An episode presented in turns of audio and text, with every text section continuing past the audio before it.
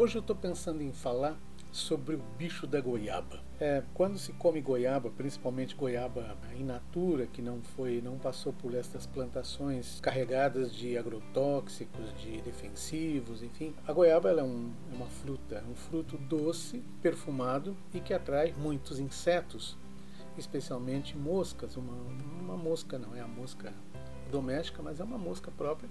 E o que, que ela faz?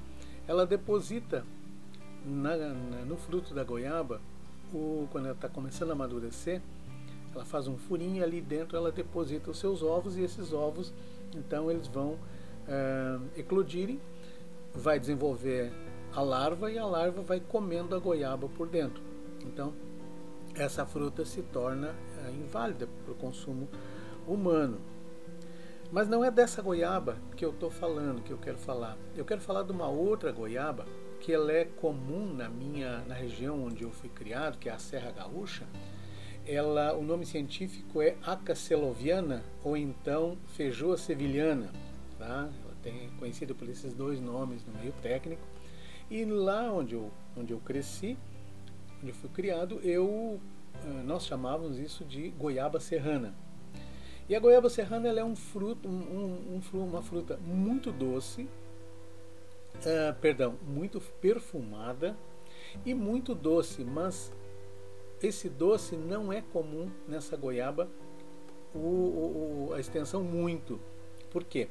Porque ela é ácida. Quanto mais verde, mais ácida. E se ficar muito madura, ela pode ficar passada.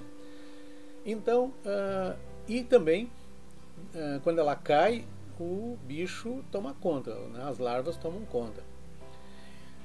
Só com o passar do e, e essas frutas são descartadas. Então, só com o passar dos anos é que a gente aprende como comer goiaba. E é necessário um pouquinho de prática nisso. O que, que a gente faz? A gente abre a goiaba, né? corta ela ao meio com uma faca e a gente vai observar que o bicho ele começa de fora para dentro.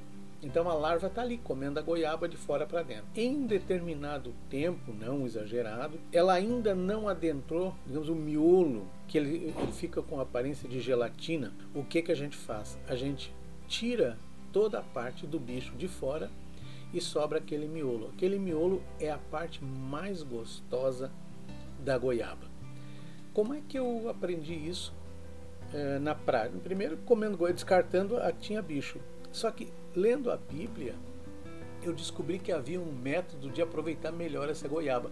E esse método, ele é, ele é mencionado no livro de Amós, que o profeta Amós, ele se identificava como, como boiadeiro, né? E como uh, pecuarista, né? Na época, e como uh, cortador de uh, figos. Que figo é esse? É o figo sicômoro o sicômoro, o ficus sicômoros, né? O que, que é o ficus sicômoro? É chamado também na, na, na, Bíblia de figo de pobre. Ele é uma árvore alta, frondosa, e ela dá um, uns cachos de frutos vermelho quando está maduro, amarelado quando, quando ainda não está completamente maduro. E que, só que ele é amargo. Ele não é, ele não é bom como o figo que nós conhecemos. Então o que, que eles fazem? Eles pegam uma faquinha e cortam, fazem um corte em cruz na ponta do fígado. Do, do fígado é boa, né? Não é fígado, é figo. Eu nem, eu nem, vou, nem vou editar isso, deixa, deixa como fígado mesmo. Na ponta do figo, para quê? Porque ali, para que a mosca, a mosca, a mosquinha, ela, o inseto, ele, ele chegue naquele lugar, sinta o perfume e ali ele deposite seus ovos.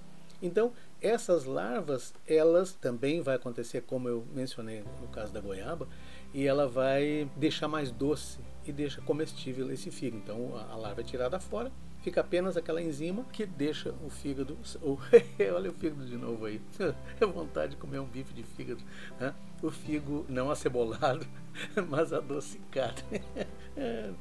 Às vezes, é, falta de cafeína. Pois bem, eu quero falar então sobre a importância do bicho da goiaba na nossa vida, nas nossas ações, nas nossas decisões. Muitas vezes nós buscamos só o que há de melhor e descartamos aquilo que nos parece é, de pouco valor. Né? Aquele trabalho é, chato, né? quando a gente tem uma tarefa, sempre a gente deixa a parte, pelo menos é comum, deixar a parte mais chata para o fim. Né? E eu, eu, tenho, eu tenho trazido na minha vida, então eu não quero falar nunca de coisas que eu leio em almanac, eu quero falar de coisas que eu tenho vivenciado, coisas que eu levo em prática na minha vida. E não é para modelo de ninguém, mas é como testemunho de como eu, como eu, eu tenho conseguido atravessar esses 62 anos de vida, que não foram fáceis. Na verdade, eu estou no lucro. Cada dia que eu passo, cada dia que passa, eu estou no lucro, porque eu nasci sem roupa, nasci, nasci sem enxergar nada, não sabia falar, né? não entendia nada do que falava, não tinha dentes, enfim, não andava. Eu nasci é, desse jeito. Então não tinha nada quando nasci. O, ao longo da vida atravessei muitas e muitas e muitas dificuldades e continuo atravessando. Então eu vou dizer assim, não está fácil para mim, mas eu já tenho certos calos, está mais suportável, porque eu fui tão acostumado né, a tomar porrada na vida, a tomar a tomar paulada e varada no lombo, que a gente vai engrossando o couro e em determinado momento a gente meio que tira de letra. E uma das coisas que eu aprendi foi a tirar coisas boas de coisas ruins. O, o filósofo Epicuro, ele falava alguma coisa nesse sentido também. Né? Epicuro, os epicureus ou epicuristas, eles eram é, rejeitados pelos, pelos discípulos de Paulo, porque eles pregavam o seguinte: coma e beba, porque amanhã você morre e não tem mais nada. Que eles não acreditavam em ressurreição, não acreditavam na vida eterna, não acreditavam numa recompensa ou num castigo né, para quem fosse bom ou mal. Mas, é, e esse, então, o, o, o pensamento judaico-cristão diz que não, que você tem, tem regras a seguir na vida e há uma recompensa para quem estiver dentro desses conceitos. Pois bem, mas não é disso que eu quero falar. Eu quero falar que Epicuro, mas eh, ele foi mal entendido também. Primeiro que Epicuro, coitado, ele sofria de, de infecção renal, uh, cálculo renal, então foi um homem que passou a vida uh, uh, envolto em dores. Né? Então ele era capaz de. Ele dizia o seguinte: olha, a vida é terrível, a vida é isso mesmo, mas então já que a vida é isso mesmo, eu não tenho como mudar o destino, deixa eu aproveitar alguma coisa que tenha de bom dentro dele. Então é, é conseguir ver uma flor brotando do, do, do estio da sequidão de uma, de uma terra árida, é conseguir retirar o que tem de melhor nas coisas. Né? Então, o meu bicho da goiaba é, aquele, é aquilo que parece desagradável, que parece é, inútil, que parece desnecessário, é transformar o limão na limonada. É buscar aquilo que aparentemente estraga a fruta e quando a gente descobre, examinando com mais profundidade, com mais atenção e buscando outras fontes de conhecimento, eu fui buscar na Bíblia essa fonte de conhecimento, mas existem outras, tá? saber aproveitar o melhor desta fruta. Então, em determinado ponto da minha vida, já na minha maturidade, eu aprendi como se come goiaba. E a melhor goiaba é aquela que não, não está podre, mas também não é verde, é aquela caída no chão que tem bastante bichos à volta, porque eles já fizeram aquilo que eu não seria capaz de fazer. Um abraço a todos, shalom.